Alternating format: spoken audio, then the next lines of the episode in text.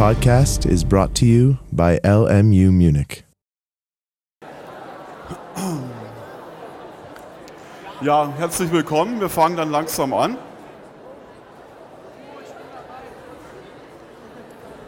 Ich gebe Ihnen jetzt noch kurz das folgende Programm, das wir haben. Also wir schließen heute im Prinzip den Stoff dann im Prinzip ab. Ja.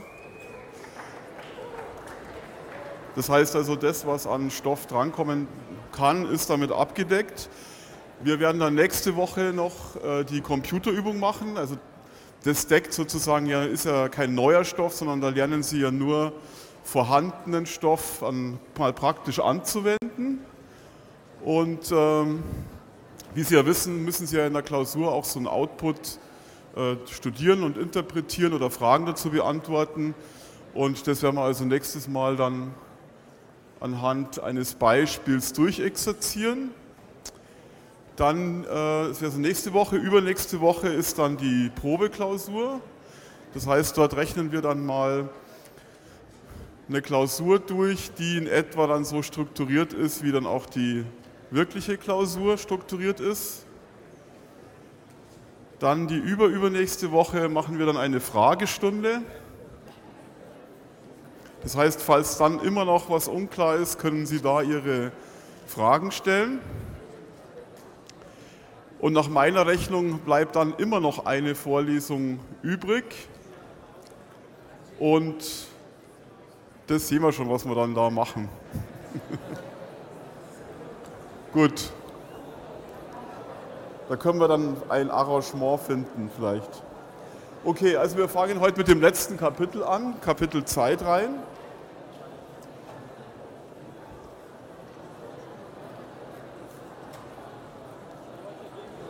Sie sehen also, das ist das neunte Kapitel. Die Indizes haben wir vor Weihnachten abgeschlossen. Und ist das so unspannend oder ein bisschen leiser wäre es ganz gut, weil ansonsten muss ich da so ins Mikro schreien. Das ist weder für Sie angenehm noch für mich. Also bis jetzt war es ja so, dass wir die statistischen Untersuchungseinheiten, also zum Beispiel Personen, Firmen oder was immer mal als Beispiele hatten, dass wir davon ausgegangen sind, dass wir deren Ausprägungen sozusagen oder deren Variablen oder Merkmale unabhängig sind. Das heißt also, die statistischen Einheiten sind unabhängig voneinander. Also beispielsweise logischerweise das Alter einer Person beeinflusst nicht das Alter einer anderen Person zum Beispiel. Das heißt, wir haben angenommen, dass die Daten, die Einheiten voneinander unabhängig sind. Und jetzt sozusagen haben wir den Fall, dass das eben nicht mehr erfüllt ist. Wir betrachten sogenannte Zeitreihen. Das heißt, wir haben ein bestimmtes Merkmal, das uns interessiert, das wir über die Zeit immer wieder sozusagen erheben oder messen. Und wir gehen im Prinzip davon aus, dass diese Messungen über die Zeit eine gewisse Korrelation besitzen. Das heißt, dass zum Beispiel der Wert zum Zeitpunkt heute den morgigen Wert in irgendeiner Weise beeinflusst. Also die Werte nicht komplett voneinander unabhängig sind. Gut, das heißt, das können zum Beispiel ähm, meteorologische Daten sein, also Temperatur beispielsweise. Da gehen wir natürlich davon aus, dass die Temperatur heute in gewisser Weise auch die Temperatur morgen, dass da eine Korrelation besteht. Dann zum Beispiel, ja, also alles, was Meteorologie angeht, aber auch zum Beispiel natürlich ökonomische Größen wie Bruttosozialprodukt oder meinetwegen auch Aktienindizes, auch da bei den Aktienindizes direkt gehen wir natürlich schon davon aus, dass eine Korrelation besteht. Was man natürlich oft macht, ist, dass man die sogenannten, in dem Fall von den Indizes, die sogenannten Log-Returns betrachtet. Also die, Differ, äh, die Differenzen sozusagen, die logarithmierten. Und also und bei den Differenzen, da geht man dann davon aus, dass die Differenzen im Prinzip Da ist dann kaum mehr eine Korrelation sichtbar. Also die Idee ist folgendes, wir haben also ein Merkmal, das wir über die Zeit hinweg beobachten und wir gehen davon aus, dass die Werte in gewisser Weise zusammenhängen. Und was wir jetzt machen ist, wir beschreiben einfach mal ein einfaches Verfahren für Zeitreihen, sozusagen ein beschreibendes Verfahren, ein deskriptives Verfahren, was man mit solchen Zeitreihen machen kann. Man kann ihn nämlich, äh, wenn es sinnvoll ist, zerlegen in verschiedene Komponenten. Und diese Grundidee, sage ich mal, die ist dann auch bei komplexeren Verfahren nach wie vor vorhanden. Ja? Nur, dass man dann halt anders vorgeht bei der Schätzung. Aber, sage ich mal, die Grundidee, dass man so eine Zeitreihe in verschiedene, wie wir sagen, Komponenten zerlegt, diese Idee äh, wird auch bei komplizierteren Verfahren verfolgt. Genau, also ich habe hier mal ein Beispiel. Das ist also eine Zeitreihe. Da steht jetzt natürlich nicht dabei, von was und von wem. Ich sage es also dazu, das ist sozusagen die Zahl der Erwerbstätigen und zwar in Südtirol. Die haben mir da mal Daten gegeben, weil ich für die mal sozusagen da einen Kurs angeboten habe für das Statistische Landesamt in Südtirol. Und das sind also Quartalsdaten. Und da würde man natürlich vermuten, Sie sehen ja, wir haben im Prinzip einen gewissen Trend, also die Kurve geht irgendwie leicht nach oben, aber wir haben auch solche Schwankungen mehr oder weniger regulär. Und nachdem es Quartalsdaten sind, kann man halt vermuten, dass das irgendwelche saisonalen Schwankungen sind. Ja? Ist klar, dass wenn halt Tourismus äh, Zeit ist, dann äh, haben es halt mehr Leute, die arbeiten oder erwerbstätig sind, als in den Zeiten, wo halt kein Tourismus da ist, wenn man in einem Land ist, wo im Tourismus eine sehr große Rolle spielt beispielsweise. Oder Sie wissen ja, Bau, äh, am Bau ist es auch so, dass man sehr starke saisonale Beschäftigungsschwankungen hat. Genau. Ja, und wir wollen jetzt im Prinzip versuchen, das zu beschreiben. Das ist gar nicht so einfach, weil man sieht, dass die Schwankungen natürlich noch, äh, wenn man in jüngere Zeit kommt, schwächer werden. Und wenn man sozusagen die Zeitreihe nicht bis 2004, sondern bis 2008 macht, dann schaut es noch ein bisschen komischer aus. Okay? Also das ist mal so eine reelle Zeitreihe und natürlich die Modellvorstellung, die man da hat, dass, die wir jetzt dann entwickeln werden, dass man eine Saisonfigur beispielsweise hat, die immer gleich ist, die passt natürlich hier jetzt nicht besonders gut, aber sozusagen als Idee wollen wir das jetzt mal verfolgen und vorstellen. Also in dem sogenannten Komponentenmodell zerlegt man die Zeitreihe einfach in verschiedene Komponenten, nämlich in eine sogenannte glatte Komponente oder Trendkomponente. Die bezeichnen wir mit G. G von T. Wir indizieren mit T. T ist die, der Index sozusagen auf der Zeitachse. Dann eine weitere Komponente ist die saisonale Komponente. Die bezeichnen wir mit S von T. Das können also im Prinzip Quartale sein, können auch Monate sein. Das ist dann abhängig von dem, wie regelmäßig eben dieses interessierende Merkmal gemessen wird. Und die Differenz zwischen dem, was wir tatsächlich beobachten und dem, was wir uns vorstellen als glatte Komponente und als saisonale Komponente, also die Differenz von dem, was wir beobachten und der Summe der beiden anderen Komponenten ist dann die sogenannte irreguläre Komponente oder die Restkomponente. Und da haben wir praktisch wie beim Regressionsmodell auch so die Idee, dass diese zufälligen Schwankungen sozusagen, dass die im Mittel dann äh, null sein sollen.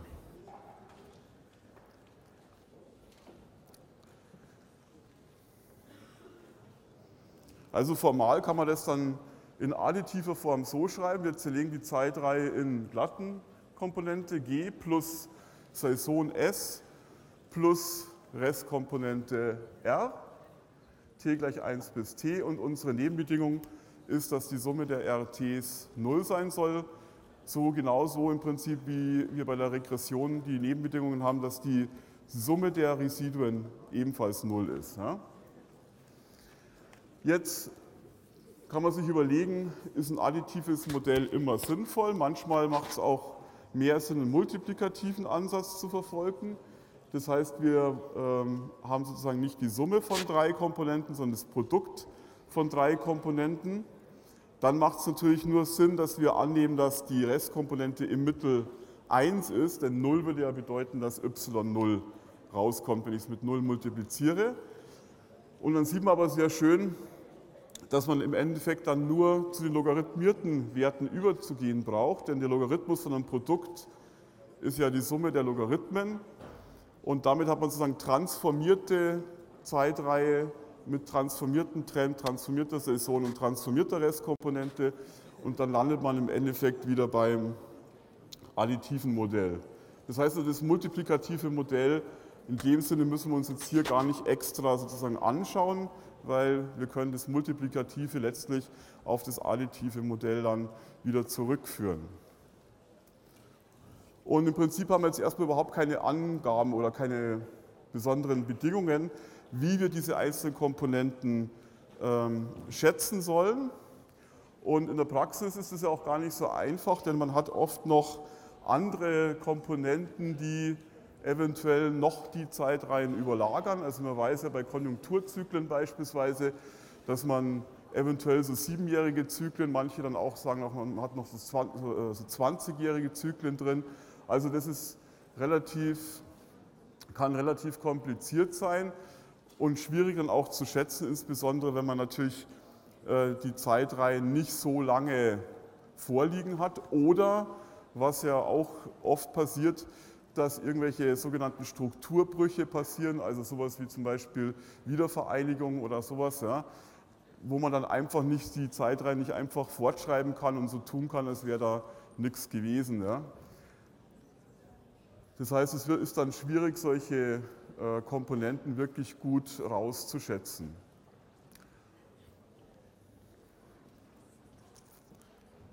Gut.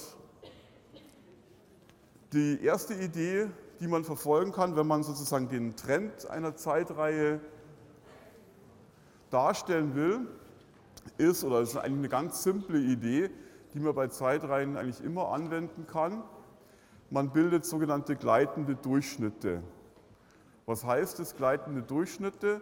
Man geht sozusagen auf der Zeitachse immer eine Einheit weiter und bildet sozusagen an diesem Zeitpunkt ein arithmetisches Mittel, aus Werten, die in der Vergangenheit liegen, in der Zukunft liegen und an dem aktuellen Zeitpunkt, an dem man sich gerade befindet.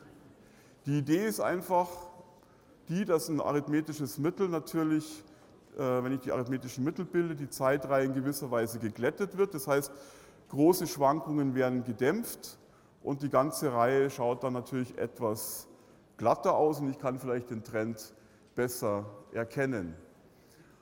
Und im Komponentenmodell kann ich sozusagen die glatte Komponente dann letztlich schätzen, indem ich die Saison, falls eine vorhanden ist, eine Saisonkomponente vorher aus den Daten eliminiere. Die einfachste Form von so einem gleitenden Durchschnitt ist der sogenannte äh, gleitende Durchschnitt ungerader Ordnung. Das heißt, äh, man hat bezeichnet jetzt mit äh, die Ordnung bezeichnen wir mit 2k plus 1 und k ist im Prinzip eine natürliche Zahl einschließlich der 0, wobei jetzt 0 wenig Sinn macht. 0 würde bedeuten, ich habe einen gleichen Durchschnitt der Ordnung 1. Das würde bedeuten, dass ich im Prinzip einfach wieder die gleichen Werte reproduziere, die ich in meiner originalen äh, Zeitreihe habe. Das heißt, da ändere ich dann letztlich an der Zeitreihe nichts. Für k gleich 1 bedeutet das, dass ich immer sozusagen an jedem Zeitpunkt quasi einen Wert davor, einen Wert danach und den aktuellen Zeitpunkt nehme und den Mittelwert aus diesen drei Werten bilde.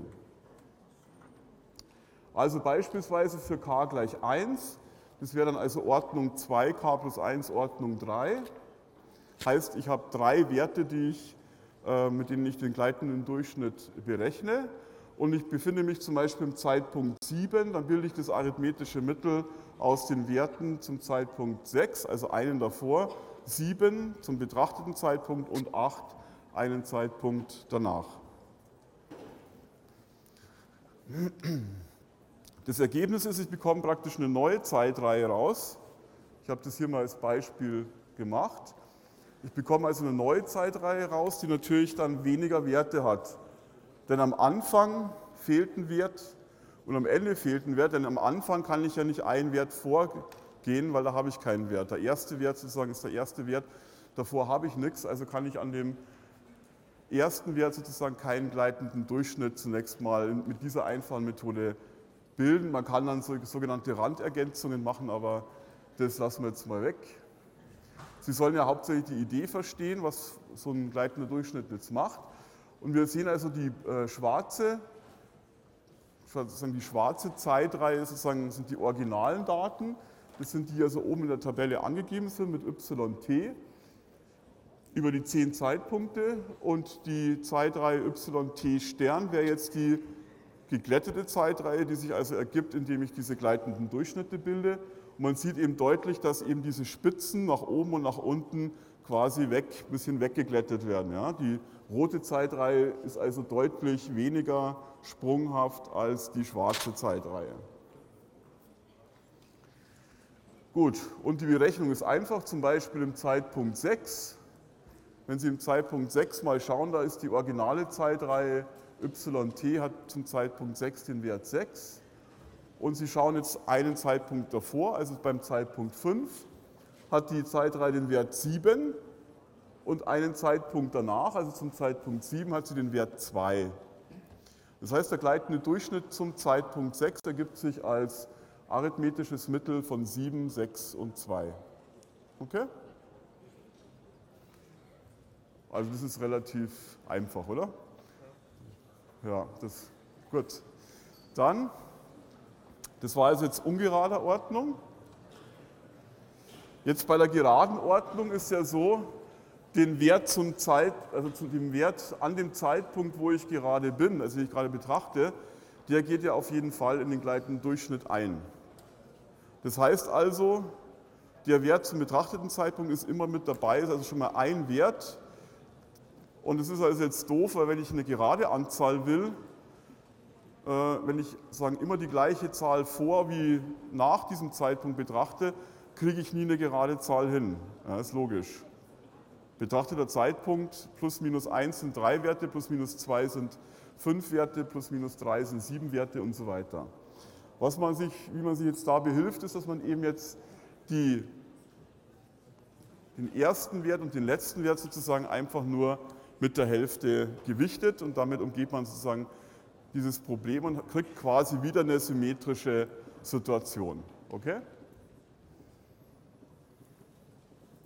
Also ich nehme im Prinzip die gleichen äh, Beobachtungen, die ich auch beim ungeraden, beim gleitenden Durchschnitt ungerader Ordnung habe aber ich gewichte sozusagen die Randwerte jeweils äh, nur mit der Hälfte.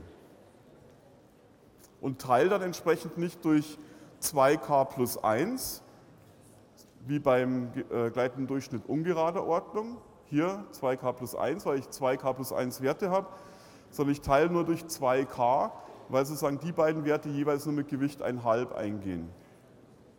Sodass sozusagen die Summe der Gewichte 2k ergibt. Beispiel. Ich habe die Zeitreihe wieder wie vorher und jetzt bilde ich also einen gleitenden Durchschnitt gerader Ordnung. Mit k gleich 2. Das heißt, ich habe den Wert zum betrachteten Zeitpunkt y6 zum Beispiel, zum Zeitpunkt 6, gehe jetzt zwei Werte vor und zwei nach dem Zeitpunkt 6, also 4 und 5 und 7 und 8 und gewichte aber die Randwerte y4 und y8 nur mit der Hälfte, sodass die Summe der Gewichte natürlich insgesamt 1,5 für y4, dann jeweils Gewicht 1 für y5, 6, 7 macht 3 plus 1,5 macht 3,5 plus das letzte Gewicht ist auch 1,5 für y8 macht 4. Also muss ich das Ganze vorne durch 4 teilen, damit ich ein richtiges arithmetisches Mittel bekomme. Okay? Also das ist die ganze Idee. Man sieht natürlich jetzt wieder, äh, wenn ich zwei Werte vor und zurück gehe, dann fehlen mir natürlich bei der geglätteten Zeitreihe zwei Werte vorne und zwei Werte am Schluss. Das heißt, je mehr ich glätte, umso mehr äh, schneide ich natürlich diese Zeitreihe hinten und vorne ab.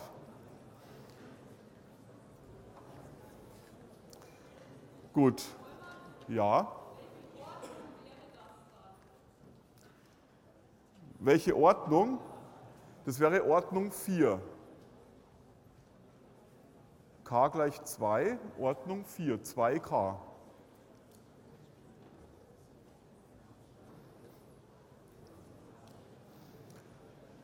Gut, wenn wir jetzt mal annehmen, wir hätten eine sogenannte konstante Saisonfigur.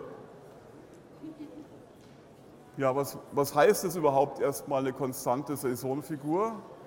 Das heißt, wir nehmen an, dass wir eine gewisse Periode P haben. Also zum Beispiel bei Quartalen wäre dann natürlich P gleich zum Beispiel 4. Das heißt, wir nehmen an, dass die Saisonkomponente im ersten Quartal immer die gleiche ist. Ja? Das soll also praktisch die zweite Zeile äh, sagen. S von t gleich S von t plus p. Das heißt, wenn wir mal irgendwie, wir nummerieren ja die Quartale durch.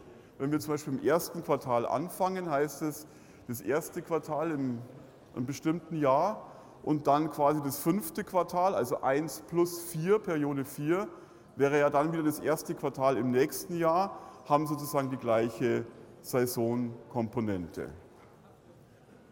Und eine Saisonkomponente zeichnet sich, im, sich dadurch aus, dass wenn ich über die äh, äh, Saisonkomponenten aufsummiere, dass ich dann wieder Null rausbekomme.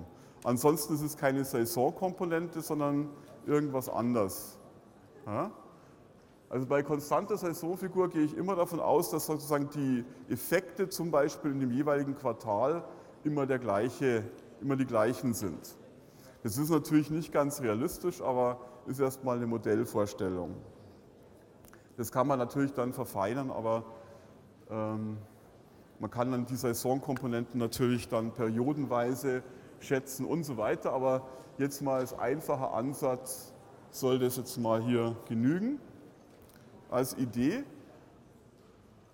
Und im Prinzip habe ich sowas mal, so eine Saisonfigur einfach mal hingemalt, wie das ausschaut. Das heißt also, es ist irgendwas, was periodisch schwankt ja, und sozusagen im Mittel aber eben um die Null schwankt.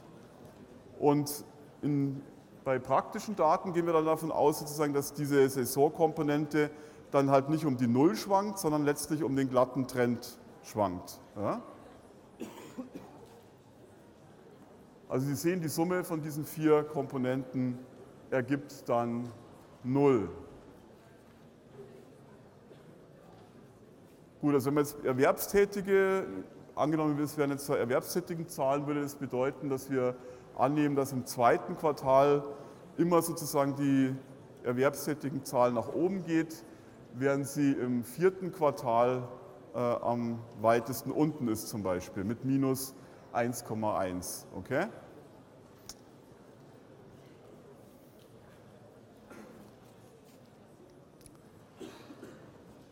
Also relativ, wenn es mal Prozente wären oder sowas.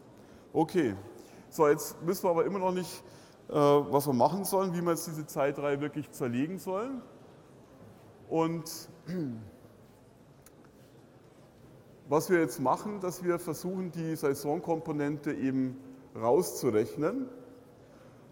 Und die erste Idee ist die, was wir machen können, ist, wenn wir den gleitenden Durchschnitt, das sozusagen jetzt theoretisch, kann man sich das überlegen, wenn man den gleitenden Durchschnitt richtig wählt, nämlich indem man 2k so wählt, dass es ein Vielfaches der Periode ist und tatsächlich konstante Saisonfigur vorliegt, dann können wir sozusagen komplett die Saison aus dieser Zeitreihe eliminieren.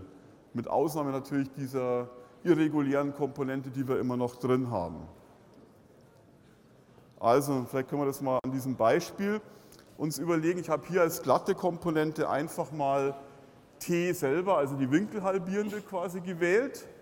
Das heißt, es ist einfach eine Gerade. die glatte Komponente, also die rote Kurve, und ich habe darum die konstante Saisonfigur von vorhin gelegt. Okay?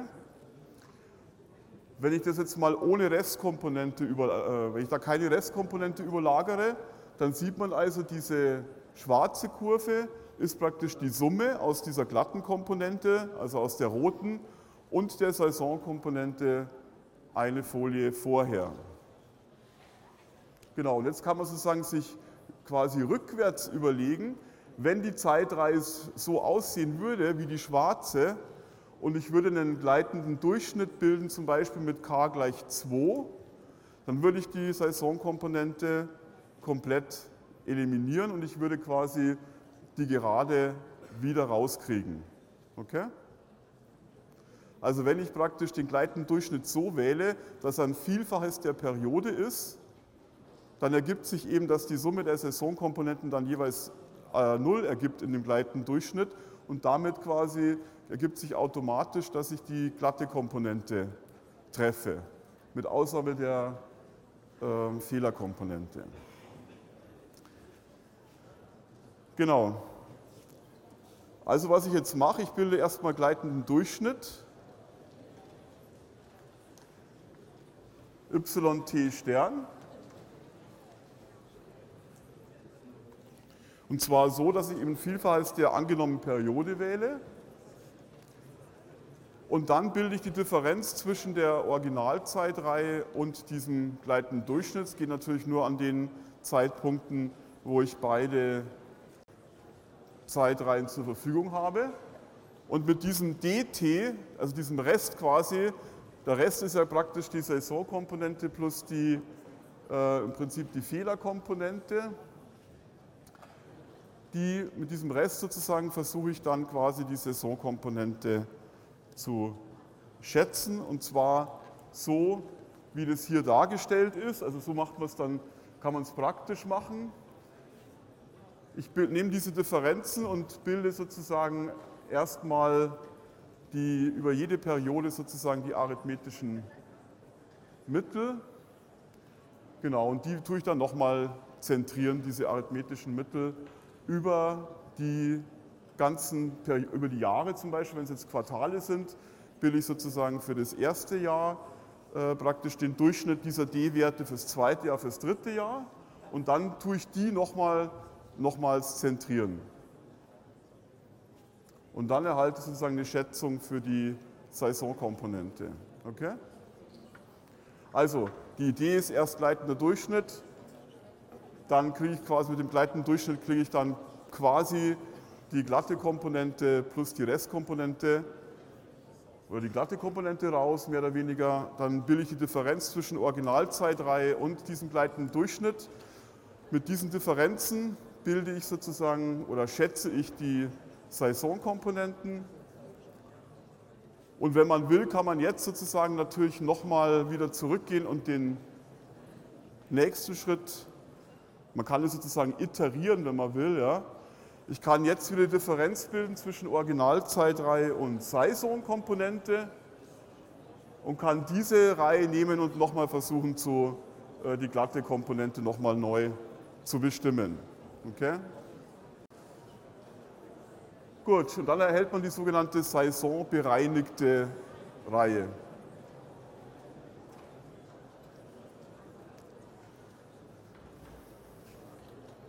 Also wir haben zwei Tools kennengelernt sozusagen, mit denen wir Komponentenmodell angehen können. Einmal, indem wir gleitende Durchschnitte verwenden, um sozusagen die Zeitreihe zu glätten wenn wir die gleitenden Durchschnitte so geschickt wählen, dass wir die Periode einer angenommenen konstanten Saisonfigur quasi abdecken, erwischen, dann äh, können wir sozusagen die glatte Komponente aus der Zeitreihe eliminieren, erhalten dann den Rest, mit dem wir die Saisonkomponente schätzen und wenn wir dann diese Saisonkomponente wiederum abziehen von der Originalzeitreihe, erhalten wir die sogenannte saisonbereinigte Zeitreihe. Und wenn wir dann wollen, können wir diese saisonbereinigte Reihe wiederum nehmen jetzt und den Trend neu schätzen. Gut. Ja, das ist so im Wesentlichen dieses einfachste, also einfachste vom einfachen Modell, das man machen kann. Ein Nachteil von dieser reinen deskriptiven Beschreibung ist natürlich, dass Sie mit so einem Zeitreihenmodell in Anführungsstrichen jetzt so keine Prognose machen können. Äh, Sie haben ja gesehen, dass wir ja an den Enden, gerade am äh, hinteren Ende, am Ende der Zeitreihe ja gar keine äh, Werte für die glatte Komponente haben. Das heißt also, wir können ähm, das so direkt gar nicht für Prognose verwenden. Denn für die Prognose müssten wir im Gegenteil noch weiter fortschreiben in die Zukunft. Okay? Und deshalb kann man im Prinzip sagen, dass es zwar ein einfaches beschreibendes Verfahren ist, aber eben für Prognosezwecke ist es sozusagen so in der Form natürlich noch nicht geeignet. Gut, dann alternative Ansätze habe ich mal noch ein paar äh, hingeschrieben, zum Beispiel sogenanntes lineares äh, Trendmodell statt einen linearen, statt einen gleitenden Durchschnitt. Das heißt, Sie legen einfach im Prinzip ein äh, Regressionsmodell, ganz normales Regressionsmodell in ihr, durch Ihre Zeitreihe, wobei der Einflussfaktor dann eben nicht irgendein Merkmal x ist, sondern die, die Zeit selber. Also die Zeit t selber ist sozusagen die Einflussgröße, die quasi die Zielgröße ihren Zeitreihenwert ähm, beeinflusst. Und das kann man dann zum Beispiel noch umbauen in ein sogenanntes lokales lineares Trendmodell. Das heißt, man macht keine gleitenden Durchschnitte, sondern macht gleitende Regressionen. Also auch das gibt es. Damit kann man dann äh, sehr, sich sehr gut an die Daten anschmiegen. Dann kann man natürlich für die Saisonkomponente, haben wir gesehen, ist ja was Zyklisches. Und immer wenn wir was Zyklisches oder Periodisches haben, dann denken wir natürlich irgendwo an die trigonometrischen Funktionen. Das heißt also, äh, Ansätze mit Saisonkomponente werden vielfach so Sinus- und Cosinusfunktionen drin haben, also auch zum Beispiel die, äh, ähm, die Ansätze, die vom Statistischen Bundesamt verwendet werden, die haben zum Beispiel trigonometrische Funktionen drin. Genau, und bekannte Verfahren, die in der Praxis verwendet werden, sind das sogenannte Census X11 bzw. 12 und das sogenannte Berliner Verfahren. Das sind also praktische Verfahren, die vom äh, US-Büro of Census und auch vom Statistischen Bundesamt verwendet werden.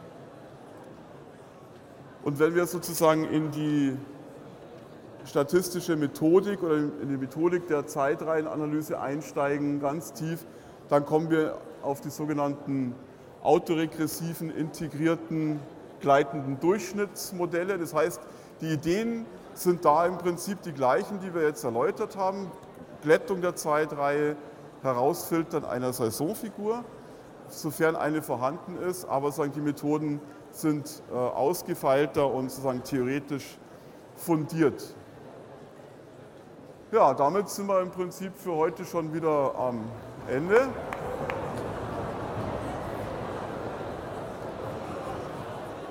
Und wir sehen uns dann nächste Woche zur Computervorlesung.